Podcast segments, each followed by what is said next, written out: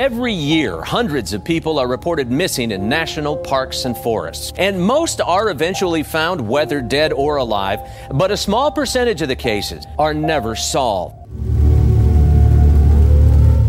Desaparecidos, secuestrados, abducidos o sencillamente viajaron a otra dimensión. El fenómeno creado a partir de las enigmáticas desapariciones en los parques nacionales de los Estados Unidos. Yo soy Jamaica. Y yo soy Sana. Y esta es otra historia. Bienvenidos.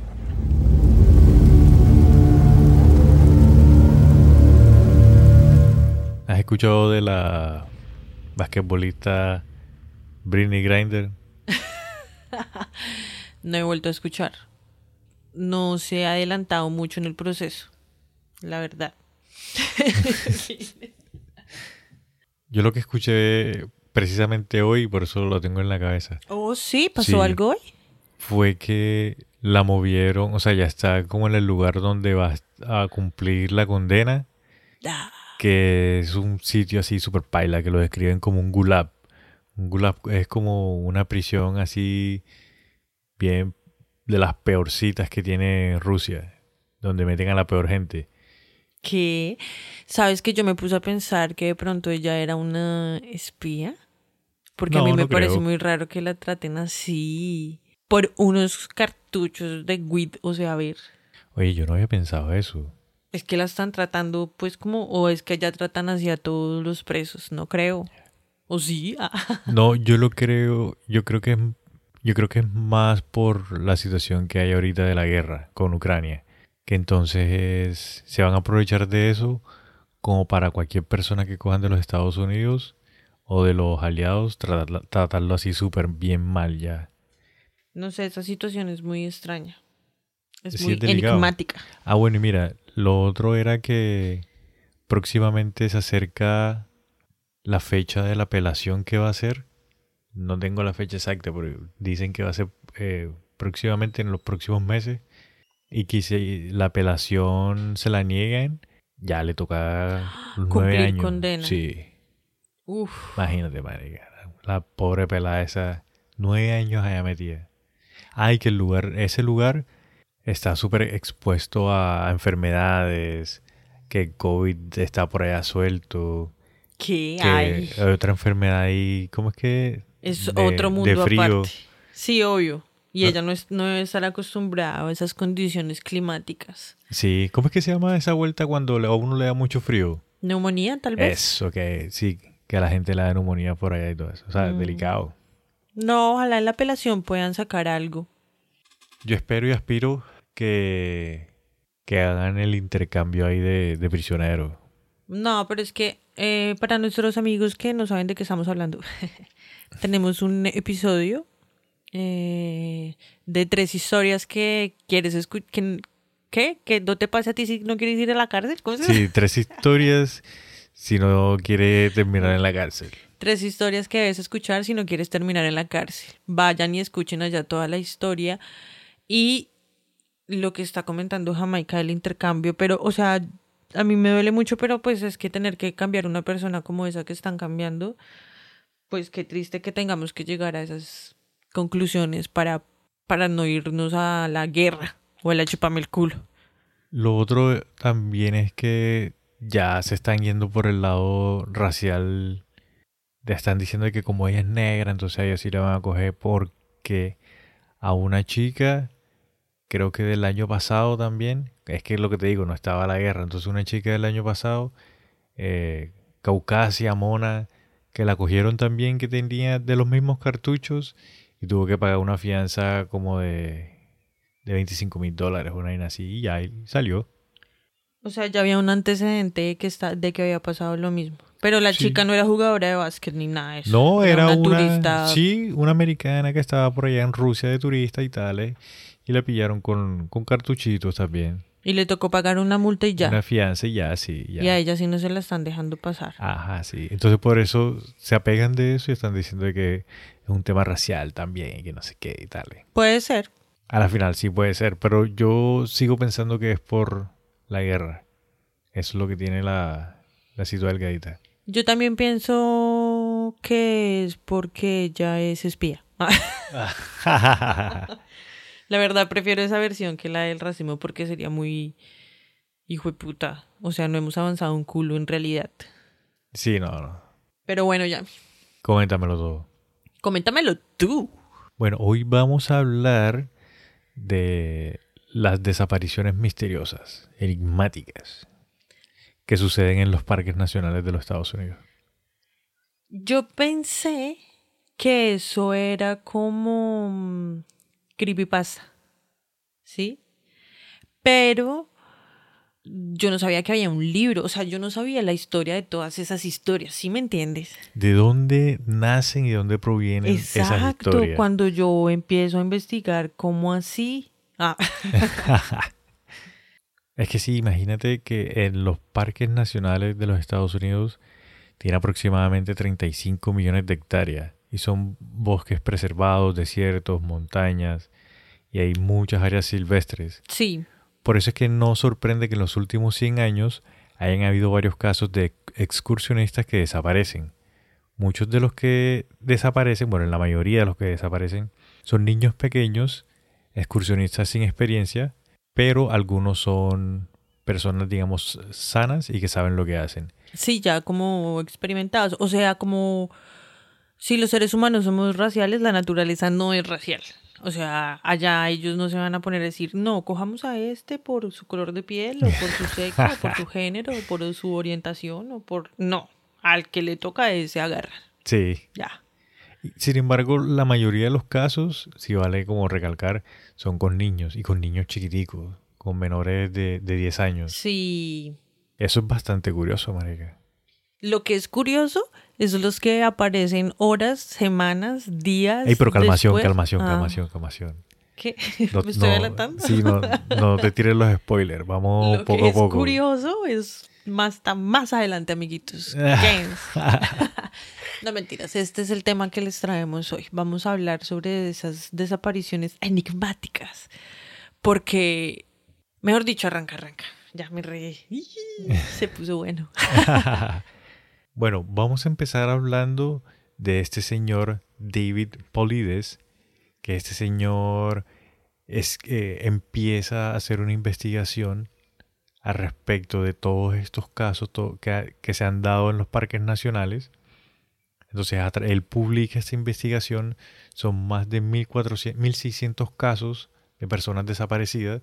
Él publica esta información en un libro que se llama The Missing 411 Pero el man no es cualquier pelagato. O sea, él fue policía, estuvo en el FBI, creo, o Sí. hizo algo con el FBI. Sí, hablemos un poco de este señor como Sí, para sí, que veamos también de dónde viene y cómo fue que, digamos, se le facilitó poder hacer esta investigación. O sea, no es cualquier bobazo que se puso a inventar que canalizó, ni que le contaron, ni, No, hay un- ni son mis mis teorías de conspiración.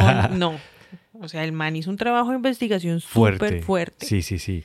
Bueno, este señor terminó la universidad en la terminó en la Universidad de San Francisco Sas- Fra- San Franciscanense.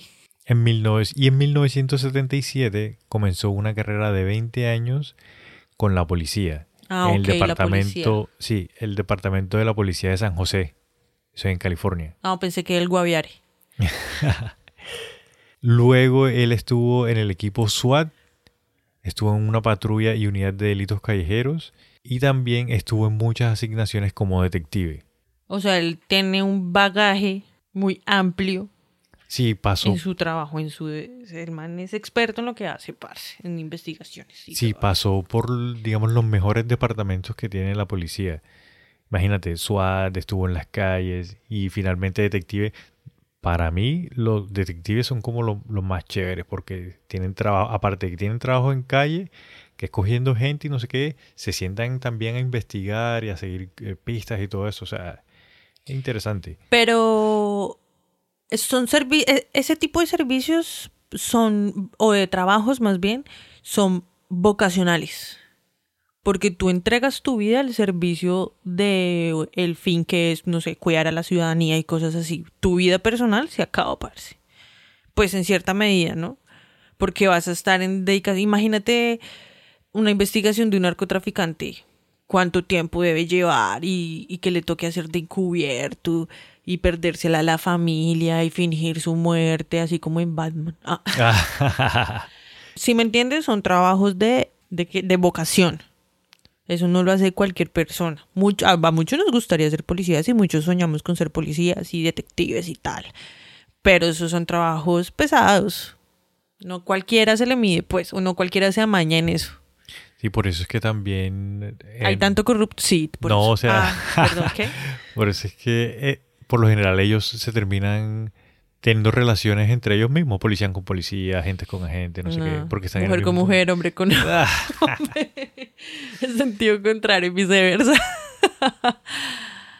bueno, continúa. Bueno, y dicen que los parques nacionales no recopilan datos sobre cuántos visitantes desaparecen dentro de sus investigaciones extensas de los parques y dicen que la mayoría de la gente aparece por su propia voluntad días después. Ja, Y para el 2020, El- este señor Paulides estimó que hubo más de 1.600 desapariciones inexplicables en Estados Unidos. Entonces lo que veníamos comentando, o sea, el MIND se hizo su super investigación y para el 2020 1.600 personas ya bien. que no se sabe dónde están ni qué les pasó ni nada. Hay, mucha, hay muchos casos que la gente desaparece, pero o sea, los encuentran los restos como que muertos y tal. Sí. Pero estas 1600 son que ¡fup! se desaparecieron, no encontraron restos, no encontraron huesos, nada. El problema es que tampoco se encuentran huellas, rastros de secuestros, pies jalados, sangre, armas, huellas de otras La personas. ropa. Nada de eso se encuentra, ¿sí me entiendes? Es como desvanecerse a lo el cable, el cable, a lo el guantelete de, de Thanos. Thanos. Uy, O sea, es desvanecerse. sí. Que te desvías un momento para mirar y cuando volteas a mirar, o sea, menos de un segundo y ya no hay nadie. Sí. Y no hay nadie alrededor. Y no se escucha ruido, y no se escuchan no hay gritos, gritos, no nada. se escucha mamá. Oye, sí, marica, tú te pones a pensar ¿Sí me y... entiendes? Es que ahí es donde entra la vaina. Si, si, si a un niño lo agarra a alguien así que no conozca y se lo intenta llevar por tú a la mala, el peladito va a pegar su grito una vez ¡ah! y no, no se escucha nada. O sea, uno tiene, desafortunadamente, pero uno tiene que desde pequeños los niños enseñarlos. No te vas con un desconocido. Gritas si sientes que hay alguien que te está como forcejeando que tú no quieras. Aparte de eso, no, no debes querer ir con- irte con otro. Siempre tienes que estar con nosotros. Claro, si el ambiente es un ambiente saludable para el niño, ¿no? Tampoco. Pero sí me hago entender, o como no vaya a pedir auxilio allá porque aquí lo estoy masacrando. No. O sea, a ver. Igual- Antes de que empiecen a criticarme. Pero es verdad, o sea, uno tiene que enseñar a los niños a eso y, y uno también cuando lo van a secuestrar o cosas así, pues uno intenta gritar y cosas así. Igual, marica, los niños cuando están chiquiticos, eso quieren estar ahí pegados a los papás. Cuanto y más cuando están jugando con, con otros amiguitos que están así los dos juntos, pero igual ven a alguien raro y el mismo instinto de niño, marica. Sí, los niños siempre... Lo que pasa es que ellos tienen un instinto, pero son muy susceptibles también. Entonces, en la medida en que tú a un niño le digas que está bien dejarse tocar, él ya se autoconvence de que está bien. Ok, te Y entiendo. después dice, no, es que a mí me dijo que estaba bien y que eso era lo que yo tenía que hacer. ¿Sí me entiendes? Sí, sí, sí. Entonces su primer instinto es de no. Pero si te dicen que sí en esa sensibilidad y en esa inocencia, pues tú dices, ok, si este adulto me está diciendo que sí, es porque sí. Ah, Entonces sí, hay que entiendo. enseñarlos desde pequeños. Los niños son muy inteligentes, no los Sí, eh, sí. sobre- sobrevaloremos. Pero bueno, a lo Bueno, que iba. a lo que vinimos. No, y hablando de niños, eh, nos fuimos por ahí. Hablando de niños, mi niña. Es que, como habíamos comentado, por lo general los casos más que más llaman la atención son a niños pequeños. Sí. Ah, bueno, pero espérate, del, del policía. Al man creo que lo contratan, es como para que reúna pruebas, más que todo es como de pie grande. Y el man empieza a hacer su trabajo, pero en los parques y eso, los demás guardabosques le empiezan a decir como deje de estar chimbeando con eso y póngase a investigar esto, que mire todo este poco de niños que se están desapareciendo y gente, o sea, no son solo niños, también son adultos, jóvenes, adultos de todas las edades. Mire, se están desapareciendo, entonces, y él como que, uy, zonas, como así que se están desapareciendo todas estas personas? perrito, ¿qué está pasando? y sin rastros, sin nada. Y hay unos que después aparecen, hay otros que no aparecen, hay otros que aparecen muertos, hay, aparecen años después muertos también, ¿no? Y el lugar es súper, o sea, como, ¿qué? O sea, de un lado al otro del continente prácticamente. Ah. Entonces el man se pone a hacer sus investigaciones y ahí es donde sale todo el meocho del asunto. Y por eso sale este tema tan interesante que muchas personas conocen, de la gente que se pierde en los parques nacionales. De hecho, yo primero escuché como unas historias de desapariciones y yo como, uy, qué miedo, y a mí que me gusta estar en todos esos parques por allá, pero en caminata, senderismo y todas esas cosas chéveres. Y ya después entonces fue que me enteré que hacían parte de un movimiento ni el berriondo, mano. Sí, yo te quiero comentar algo y es que antes de querer hablar de parques nacionales en Estados Unidos, yo quise, o sea, yo intenté, estuve buscando sobre este tipo de pérdidas misteriosas también en Colombia principalmente. Pero el viaje es que en Colombia todas las desapariciones, maricas, siempre se las echan a, al conflicto interno que había en el país. Ah, qué lástima, porque si hay desapariciones y hay, hay, hay, unos casos súper raros. Me hiciste acordar del caso del muchacho, del muchacho no, del señor, yo creo que ya es un cucho, el que se perdió en enero, bueno, en enero o en febrero, o a principio de año, en los frailejones, en el páramo. ok. Sí, en un páramo por allá, como en... Páramo las papas. el man se pierde como 13 días, parce. Ah, ya me acordé que tú me habías comentado. Yo te había contado esa historia que, que le hacen la entrevista y yo, wow, perderse 13 días, pero sí es muy raro y, él, y es muy raro la forma en la que él se pierde, porque él básicamente está siguiendo su dron, el dron se le descarga, no alcanza a llegar a él y se cae como ahí abajito, a tres escalones hacia abajo, en, en un montecito que había. Y el man dice, ya vengo hoy por él, y el guía le dice, no se vaya solo, todos juntos. Y él no está aquí abajo, espérenme aquí, ya tren y que él cogió y bajó y cuando se dio la vuelta el camino ya estaba completamente tapado, o sea, ya se había perdido. Y después cuando lo rescatan y todo el tema, con los que iba le dijeron como usted se metió en ese monte, nosotros íbamos detrás de usted y en un momento no nos dimos cuenta, usted se desapareció y nosotros lo llamábamos a usted y no contestaba. Digo, en un segundo, en, en un microsegundo, Jamaica. ¿Cómo vamos a desplazarnos tan lejos para que no escuchemos que nos están llamando. Para que no escuchemos que nos están llamando. Si me entiendes, un segundito puede pasarte todo. Por eso es que yo siempre he creído lo que dicen las abuelas y lo que dicen la gente que vive en el campo, y es que la naturaleza si te quiere traer, te traga. Sí. Si tú estás en un bosque que tú no conoces y te dicen, hey, no te metas, que ese bosque se lleva a la gente, haga caso, mira, porque esas cosas Mira las historias, mira las historias que vamos a hablar hoy. Bueno, la primera... Son para la muestra un botón. Sí. De la primera que le quiero hablar es de Alfred Bill Hartz. Este fue el primer caso que se registró, de, digamos, del que se tiene información, que se perdió en un parque eh, nacional. Ese es el, el primero con el que inauguraron la lista, pues. Sí, del primero que se tiene información. Alfred Bale Hartz, de cuatro años, dicen de que se ahogó. Fue, dicen, el primer ahogado registrado en el Parque Nacional de las Montañas Rocosas de Colorado. Aunque, como les comentaba, es muy controvertido decir si el niño realmente se ahogó, porque él estaba acampando en el Parque Nacional con su familia durante el fin de semana del 4 de julio, cuando desapareció cerca de los ríos Roaring y Fall.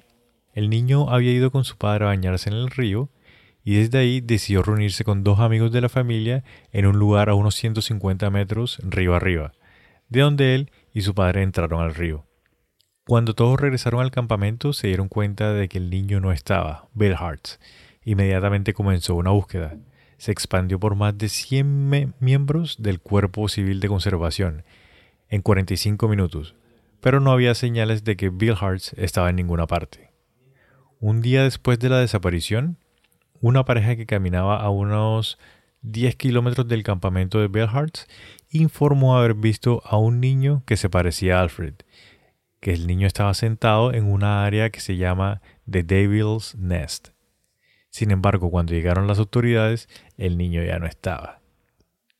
La búsqueda se prolongó por 10 días, incluyó a 150 hombres, además de perros a huesos, aunque el tamaño del grupo de búsqueda se había reducido a una docena al final del octavo día. Y ya después los guardabosques decidieron decir no, este niño se. Sin embargo, nunca lo encontraron y ustedes no sé si saben, pero cuando una persona se ahoga, por lo general al tercer día sale flotando, porque como ya no tiene aire en, en el cuerpo, Los mismos gases, sí. él, él flota. Ajá. Pero no apareció. Wow. Pero es que, pues ahí me parece como descuido del papá. Ah. La culpa al papá. Ah, esto fue en 1938. Se me olvidó decir la fecha. Marica, en 1938. Es que sí, en, en dadas situaciones, sí, no, en dadas situaciones en las que en realidad tú no encuentras huellas de nada en ningún lado, ni rastros de, de aquí jalonearon a alguien, o ropa, lo que tú dices, algo, alguna pista que indicios de se lo llevaron. Pues, ¿cuál es la otra? También que se ahoga, porque al final había agua. No, no había algún una montaña o algo donde se hubiera podido caer. Pero es que si tú te pones a pensar, 150 metros no es mucho tampoco.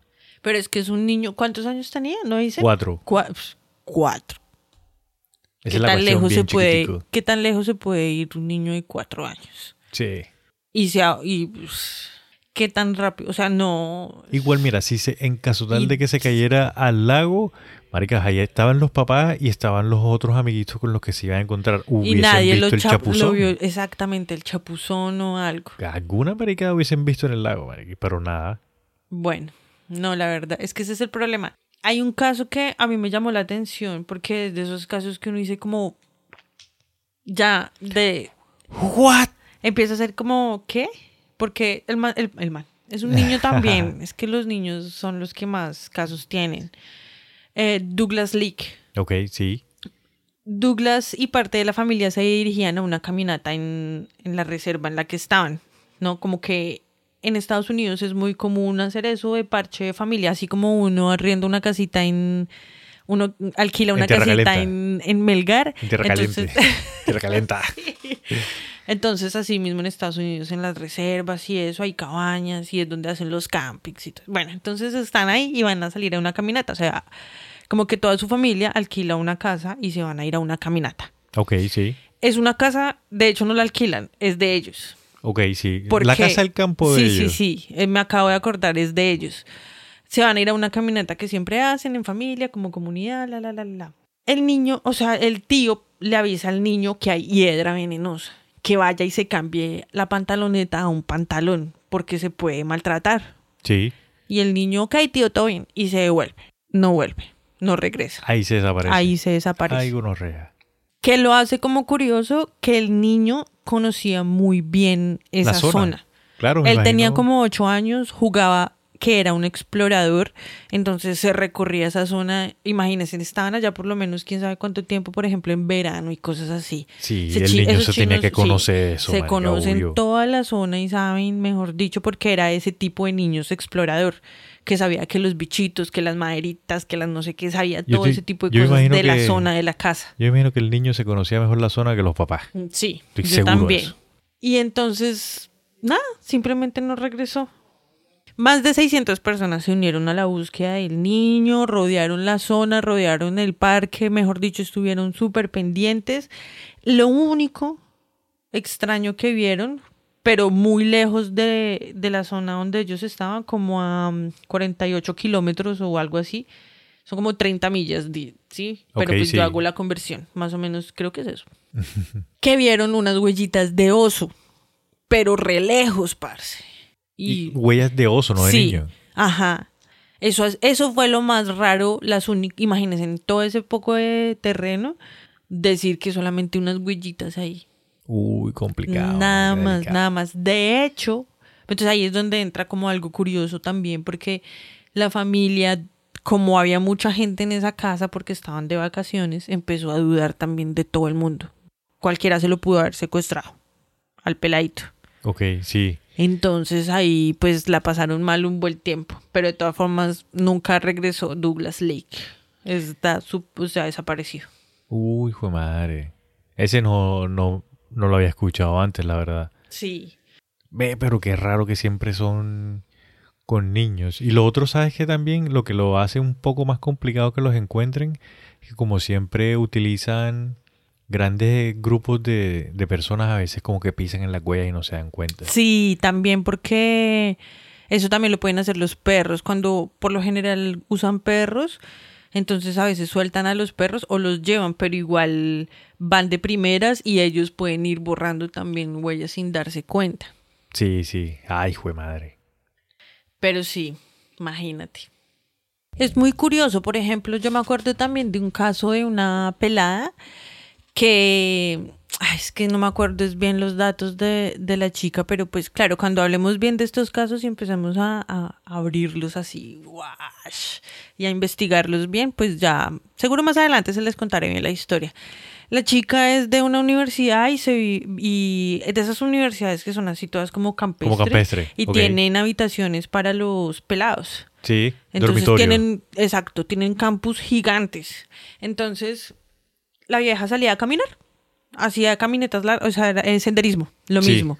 Y le dice a su compañera de cuarto, ya vengo, me voy a ir a un rato, nos vemos en la noche para ir a cenar, porque quedaron en ir a cenar. Entonces, pues no se demora más de tres, cuatro horas. Jamás regresó. Güey, cuatro horas caminando. Sí, de parche por la montaña. Jamás regresó. Algunas personas la, vier- las, la vieron cuando estaba entrando al sendero que iba a la montaña, pero mm, ahí fue cuando como las últimas personas que la vieron. Dentro de la montaña ya nadie la vio, eh, otros senderistas que habían, pues Tampoco la nada, vieron. cero, no, jamás regresó. Uy, hijo de madre. Y lo raro de eso, ¿sabes? También que cuando hacen senderismo, pues ya ellos tienen las rutas, el sendero como tal, Sí, ya eso demarcado. es un deporte. Sí, entonces no es que la nena se vaya a meter así a, a- ay no, que vamos a explorar y tal. No, nada, se vaya por su camino por el que es. Ya tienen sus, sus rutas marcadas, sus tiempos, porque si le dijo a la chica, como nos vemos en la noche para comer, es porque ella ya sabía cuánto se iba a demorar, hasta dónde iba a llegar, Claro. cómo era el camino, con quién se iba a encontrar. Bueno, eso no lo sabía, porque no sabemos cómo No desapareció. sabemos Uy, madre. Y en el camino no hay rastros de ella, nada, desaparecen, desaparecen. No la vieron con nadie acompañada, no vieron absolutamente nada extraño en el campus, nada, cero, desaparecida. La tierra se la tragó o Ajá. viajó a un- una dimensión senderística. A la cuarta dimensión para senderistas. El caso más conocido y del que más se habla de estas pérdidas en los parques nacionales es de un niño que se llama Dennis Martin. Él se pierde en 1969 y cuando el niño se pierde tan solo tenía seis añitos, marica. No, ay, pobrecito. bebecito. Sí. Estaba de viaje en un campamento cerca de la frontera entre Tennessee y Carolina del Norte con su familia en el verano de 1969. Y era una tradición de Día del Padre. Todos los hombres de la familia de Martin se dirigieron al Smoky Mountain National Park para acampar y caminar. Dennis y sus hermanos habían planeado una broma los adultos, estaban como que jugando, que se iban a esconder cada quien por su lado por separado en el monte y después iban a saltar y lo iban a asustar. Le iban a ¡Ah! Ya. Ese juego que es tan chévere, las escondidas. Ay, Sí, y eso, y eso es como normal. Yo me acuerdo que yo también de niño con, mis primitos nos poníamos a hacer esas vainas, nos escondíamos. y hacer maldades a los adultos. Sí, obvio, siempre. Sin embargo, las risas de la broma nunca llegaron porque se dieron cuenta que el pequeño Dennis se había perdido, no estaba. No estaba ahí donde lo habían dejado para saltar a gritarle. Sí, ponle tú, eh, todos los niños salieron, pum, gritando, a saltar, no, sí, que no sé qué, y de un momento a otro, oigan, ¿y, y dónde está Dennis? Y Dennis, y Dennis, y ya, ahí ya. Ahí fue cuando se dieron cuenta de que el niño había desaparecido. Feliz Día del Padre. Imagínate, No. cruel, marica, que Sí. gonorrea. La familia los guardabosques y otros excursionistas se dispersaron para buscar a, a Dennis de una vez inmediato, pero no lo encontraron por ninguna parte. Esa noche hubo fuertes lluvias, lo cual es una mala noticia cuando intentas rastrear a un niño pequeño desaparecido. A cualquier persona y más a un niño desaparecido, pobrecito. Sí, pobrecito. y- Además de y que, por lo general en esos parques, perdóname, en la noche un frío terrible. Sí. Eso es Obvio, como, sí. como cuando uno se va de camping o se va a cualquier lado que estás en, en la naturaleza. O sea, como ponle tú que te vas para una finca, una cuestión así, y tú estás con la naturaleza, cuando, así sea en tierra caliente, cuando cae la noche, Se frío. Mete, se mete el chiflón. Ahora imagínense en los Estados Unidos que ya así sea un estado de esos que están al lado de la playa que son calientes, en la noche cuando se mete el frío es frío. Cuando cae la noche, llega el frío. La búsqueda de Martin se convirtió en la más grande en la historia de servicio de los parques nacionales. Una de las personas que buscaba era el guardabosques Dwight MacArthur, que había rastreado con éxito a cientos de personas desaparecidas, incluso a niños pequeños. MacArthur era un rastreador experimentado, le llamó la atención la falta de cualquier tipo de huellas. Dennis parecía haber desaparecido por completo sin dejar ningún rastro. Una posible pista que los buscadores no siguieron fue un informe de otra familia la noche en la que el niño desapareció. La familia Key supuestamente escuchó un grito y luego vio un hombre oso con algo colgado en el hombre, que parecía ser un niño pequeño. ¿Pie grande? Puede ser. ¿El hombre lobo? El hombre lobo no, un- un- yo quiero, creo que, yo creo que fue un pie grande, marica. ¿O un oso? Bueno, un hombre oso, peludo. Una conclusión salió de esto.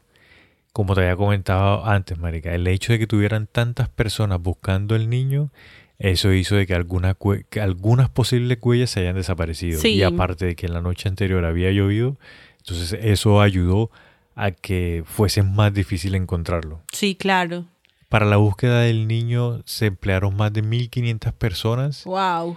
Y desafortunadamente nada. Ni una pista. Absolutamente Ni nada. con del el niño. tiempo, ni nada. No se han encontrado restos óseos, no se han encontrado como partes de la ropa, nada.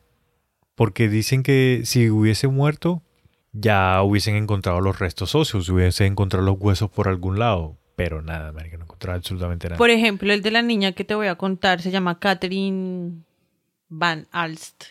Pues esa, esa nena que como alemana, No Rusia. sé. Yes, digo, Ah, da, digo. Da. Guten sea. Du hast mich. Estaban con la familia acampando en un parque de reserva natural en Estados Unidos. Era como por Arkansas o Kansas, no me acuerdo. En Ok. alguno de esos dos, ¿listo? Y están acampando y ella está jugando con sus hermanitos y de repente simplemente no está. Sí, o sea, como que tú todo el tiempo estás escuchando a tus hijos ahí al lado y repasándolos. Sí, obvio, así Sí. viéndolos con el rayito del ojo por lo menos. Y cuando la van a- cuando los repasan en algún conteo, alguno de los padres, porque no dicen cuál, se da cuenta de que no está. Como esta peladita. Esta culi cagada, ¿dónde Sí. se metió? ¡Catarina! ¡Catarina! Y no, no aparece Jamaica. Emplean, eh, o sea, empiezan de. Ponen como la denuncia, ayúdenos a buscarla, empiezan con todo el protocolo de búsqueda, avisan en todo lado, o sea, todo súper normal. A los seis días aparece. ¿What? Aparece intacta. ¿Cómo así, marica? Que la apa- o sea, después de seis días y como si nada. Sí, o sea, ya están empezando a cubrir ese terreno, como que vayamos allá por si las moscas, como entremos a esa cueva a ver si de pronto hay algo, pero son caminos que un niño solo jamás, un niño, una niña de ocho años, porque era de ocho años, jamás recorrería sola. O sea, ¿cómo llegaría hasta ese punto? Sí, es como ya esos caminitos como de por sí las moscas. Sí, que son físicamente imposibles para un niño sí, esa... exactamente. Entonces, un grupo como más especializado de, del grupo de búsqueda Sí. cogen un caminito ahí medio chueco y llegan a una cueva. Y lo están gritando el nombre como Catarina, Catarina. Y sale como si nada de la cueva. aquí estoy, aquí estoy. Intacta Jamaica, sin un rayón. Yo creo que ni siquiera le faltaba un pelo a esa niña. No, marica, eso es Y imposible. salió con unas. eh, las pepitas de los. ¿Cómo es que se ¿Como berries? Sí, que estaba comiendo. Era lo único que había comido. Ni deshidratada, ni le faltaba comida. O sea, ni. ¿Sí me entiendes? Un niño. Seis días, un niño de ocho años sin comida. Ok. No, marica. En un bosque, solo. Y, sola. y agua. O sea, uno un día que está, tome agua y tome agua. Un niño sin los ojos llorosos, no estaba cagado, nada. Y, y, la, y con la ropa así tal cual. Súper tranquila. Entonces lo que ella dice es que ella se acuerda que entró como a un campo de flores y que cuando escuchó su nombre salió de la cueva. No se acuerda de absolutamente nada. Un campo de flores. Sí. Mira toda esa vaina. Es, ey, esa niña sí estuvo en otra dimensión. Por Estoy supuesto. segurísimo de eso. Bueno, yo no sé si ustedes creerán en eso, pero si se dan cuenta con este capítulo, nosotros creemos en las dimensiones y que hay No, y lugares. estos son poquitos casos para los que nos hemos encontrado. Hay otros niños que también aparecen como que al otro lado del parque, en otros lados, personas, ¿no? Que aparecen en otros parques. Mira. Dice, ¿qué? Ahora que tú comentas eso, voy a comentar así muy rápido porque no encontré así con lujo de detalle las fechas y los nombres como estos ¿De otros cuál? casos. Uno que me acordé es que yo escuché uno de que un niño también estaba con su familia, no sé qué, la estaban pasando chévere y esto. Y de un momento a otro se desaparece el niño. ¡Pum! Cuando el niño desaparece, empiezan a buscarlo, que no sé qué, Sí. que no aparece. Pasan días y empiezan a buscarlo también con helicópteros. Sí, Entonces con los helicópteros se dan cuenta de que hay una zona montañosa, rocosa, en la que hay una cueva. Entonces les dijeron a la gente que estaba en tierra como que ya que hay una cueva, como para descartar también, así sí. como tú dices, Pasen y echen el vistazo. pasen y miren a ver sisas. Y los exploradores con su equipo de montaña ya, o sea, con todo profesional, Sí, suben hasta la cueva y allá encuentran al niño, marica. Y lo encuentran así como la niña esta que tú comentas como Intacto. Catarina. Intacto, normal. No, o sea, no tenía berries así, no tenía como comida, pero que estaba ahí y nada, normal. No- Incluso hay unos de esos niños que han eh, aparecido que narran como hombres osos, que los cuidan, que les dan calor, que les dan... com- No, estaba con mi amigo el oso y él me cuidó. Sí, No, este hombre oso vino y me dejó acá sentada y me dijo que esperara que ya venían por mí ustedes. Oye, mira que ahora que comentas eso, es bien curioso.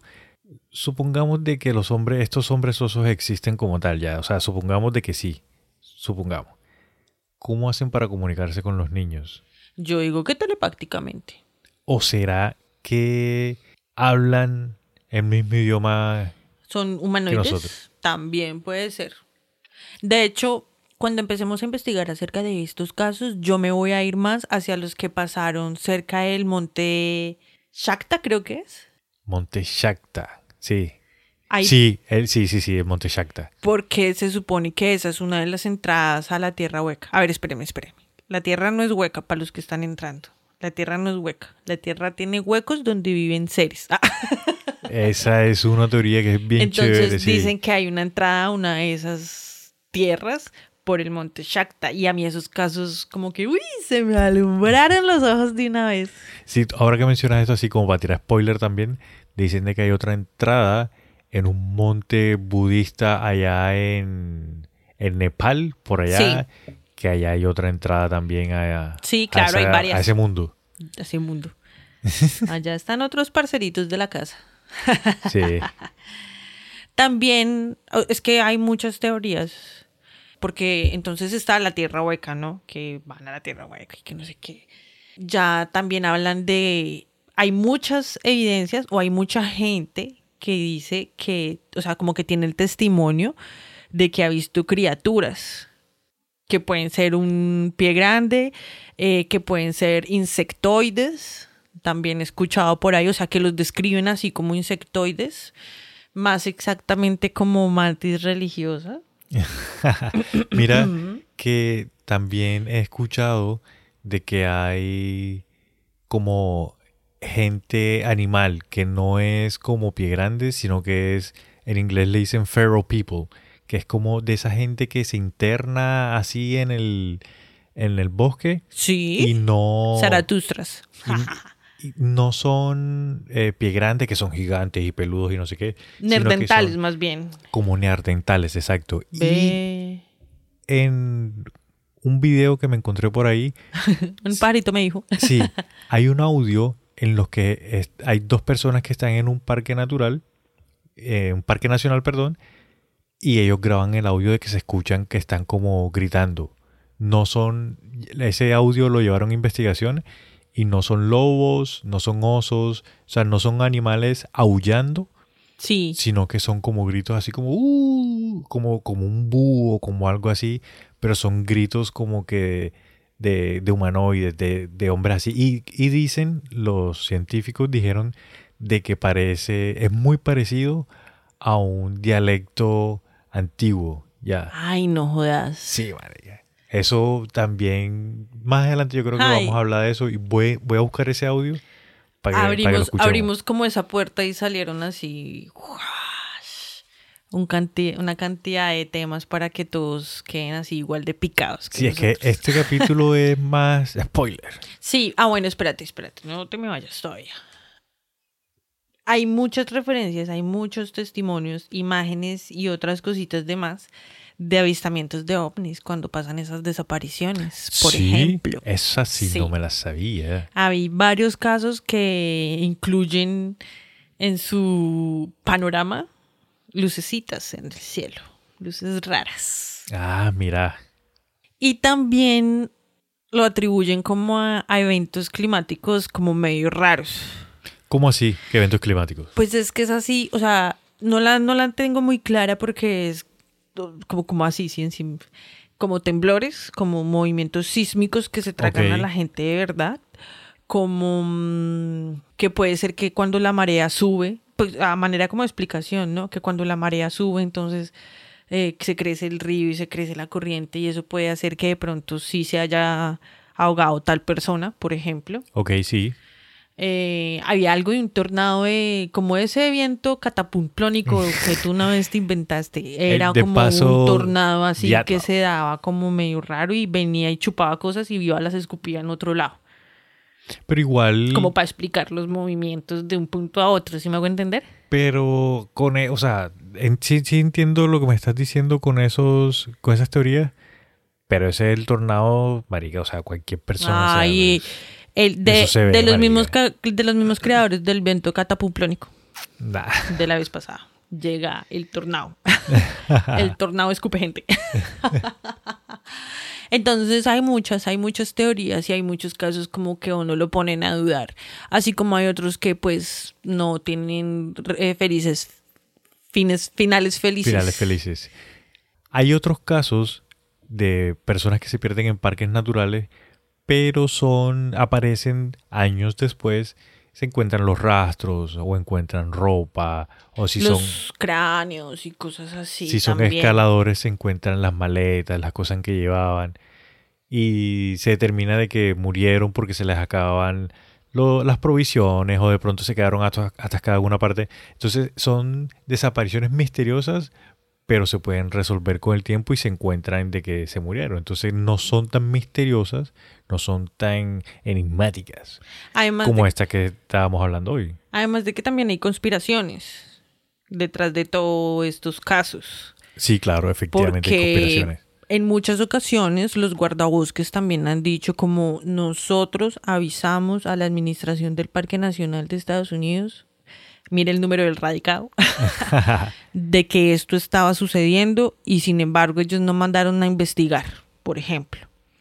¿Por qué? Pues porque a los parques nacionales no les sirve que se hable abiertamente de estos casos porque nadie va a querer ir a un pasa- a ir a acampar a un parque donde se desaparece gente por arte de magia, como se dice por ahí coloquialmente. Mira, eh, ahí Obviamente. yo te tengo dos conspiraciones. ¿Qué? Una, sí, una es la que tú dices efectivamente de que no quieren dar mala publicidad a los parques, Ajá. porque solamente el año pasado, no, el año pasado no, en el 2019, antes que comenzara la pandemia, reportaron un número de 84 millones de visitantes en los parques nacionales. Imagínate la Uf. cantidad de gente. Sí. Y la otra teoría conspirativa que te tengo, que de pronto vamos a hablar después, más adelante, en otro episodio, es, es que el gobierno de los Estados Unidos efectivamente tiene conocimiento de estas personas, digamos, de estos seres, y saben que habitan en los parques nacionales. Entonces ellos los protegen también. Entonces cuando pasan este tipo de cosas, el gobierno como que intenta Maquillar ahí. Exacto, como que la investigación no se complete o intentar dar una respuesta, no se ahogó o no se cayó en tal lado y tenemos que esperar hasta que aparezca el cuerpo. Pero en realidad saben de que son estos seres que son los que están jugando o que están por ahí dando vueltas Sobreviviendo, también. a o sobreviviendo, también. sí. Porque si nos damos cuenta, supongamos de que sí existen y que se lleven a los niños. Está mal, sí, pero no le hacen nada tampoco. Entonces, como que... A los que no le hacen nada, porque pues también hay otros casos, desafortunadamente. Sí, eso es por un lado, digamos, de, de estas personas, de Yetis, eh, Bigfoot o de estas personas como neandertales. Pero también hay que tener en cuenta de que, como tú dices, se han visto avistamientos y pueden de que muchos casos sean también de, de seres galácticos. A eso, además a eso hay que sumarle la corriente típica, asesinos en serie. O bueno, pues asesinos que andan en sus parques para cazar gente Cierto. y satisfacer su noche pijamada tóxica. Ah. Pero sí, sí, sí, yo te Aparte- traía esas dos. Aparte de lo que tú también me contaste, de que el investigador estaba solicitando información a la Administración de Parques Nacionales y Administración de Parques Nacionales siempre negó tener esa información. Sí, Y hasta que se mamaron de, reci- de recibir a este man y sus solicitudes y eso, y le dijeron, ¿sabe qué? Si usted quiere esa información, deme 20 mil dólares. ¿Sí fue eso? lo que pasó... 20 mil. Ve- Deme 5 dólares ya. Lo que pasó fue que el maestro estaba que insistía, que insistía, que ahí necesito estos números, necesito estas cifras. Le dijeron, no, no, no, esa información nosotros no la tenemos. Y el man, ah, ah, no la tienen. O sea, ustedes son los, los, los papás de los parques nacionales y no tienen esta información. Espérate ahí. El man metió puyo al gobierno federal, mandó una carta diciendo que el man necesitaba esa información, no sé qué. El, el tipo este, el Paulí, el policía, el del libro, mandó la carta allá al gobierno federal, que son los, los duros en Estados Unidos, y entonces le dijeron, bueno, está bien, te vamos a dar esa información, pero nos tienes que pagar, creo que fueron 20 mil o 25 mil dólares. Y el man, pero ¿cómo así? Primero me dicen que no la tienen y ahora tengo que pagar 25 mil porque ahora sí la tienen. ¿Y por qué les tengo que pagar esa plata? Además de que toda esa plata que será poner una USB, copiar unos archivos y ya 25 mil dólares por eso. Y lo que le dijeron fue que no, lo que pasa es que nosotros tenemos que contratar a, a estas personas, tres, cuatro personas, y estas personas van a hacer un trabajo de investigación para darte esos datos, y eso se lleva aproximadamente un mes, dos meses, y a estas personas toca pagarle a 60, 70 dólares la hora. Ay, no, marica. Y hay que montarles un baño que cuesta 7 mil dólares a cada uno. Entonces, por eso es que es Y- tan caro. Y toca ponerles un Starbucks también para que se tomen los cafecitos de la mañana, porque si no, no pueden trabajar. Ah. Tú puedes creer esa vaina. Eso, bueno, así más o menos es lo que recuerdo. eh, Lo pero... que re- no, eso fijo es por ahí, obviamente. Ahí. Y al final, puta, no recuerdo bien ahorita, pero creo que sí le dieron la info o no sé. Pero el... Pero no se lo pierdan, amiguitos, que más adelante vamos a traer esa información y más. Claro, el man escribió varios libros, entonces hay bastante información de esta ahí para discutir. Claro, es que son muchísimos casos. Imagínate cuántos casos no habrán en Colombia así. De esos también que son así todos míticos de la selva. Eh, yo voy a seguir investigando, incluso... Ey, te voy a decir- no te había dicho. Oh my God, Mandé, surprise. mandé un correíto a Parques Nacionales de Colombia para si de pronto nos tiran esa data así. Muertes, o, o sea, desapariciones que no sean por... que no sean que no se las den a la guerra, o sea, que no sea las fuerzas revolucionarias ni el LDLL. ¿Será que sí te responden? Bueno, les Ey, pues, estaremos contando, amigos, a ver si nos responden a nosotros. Un podcast. Sí, o sea, yo mandé Un variazo baby ahí. podcast. De pronto tiran un link o alguna cuestión ya. Como mire, casito. aquí, tome. Sí, sí, uno nunca sabe. Bueno, amiguitos, cuiden a sus niños. Nuestros niños, porque yo he pensado que a pesar de que no sean hijos de nosotros, pues uno los tiene que cuidar porque son de la sociedad y son el futuro. Entonces, el hecho de que sea el hijo del vecino no significa que no me importe. Pues no me importa igual que el mío, pero importa y cuenta. Hay- Entonces hay que cuidarnos. Esas cosas hay que adoptarlas de la cultura asiática, marica. Los asiáticos, Oiga, todos los niños tienen que respetar a las personas adultas como si fuese papá. Y todos los adultos tienen que cuidar a los niños como si fuesen sus hijos. Bueno, sin tanta estricticidad, porque es que también hay mucha gente, mucho adulto muy loco.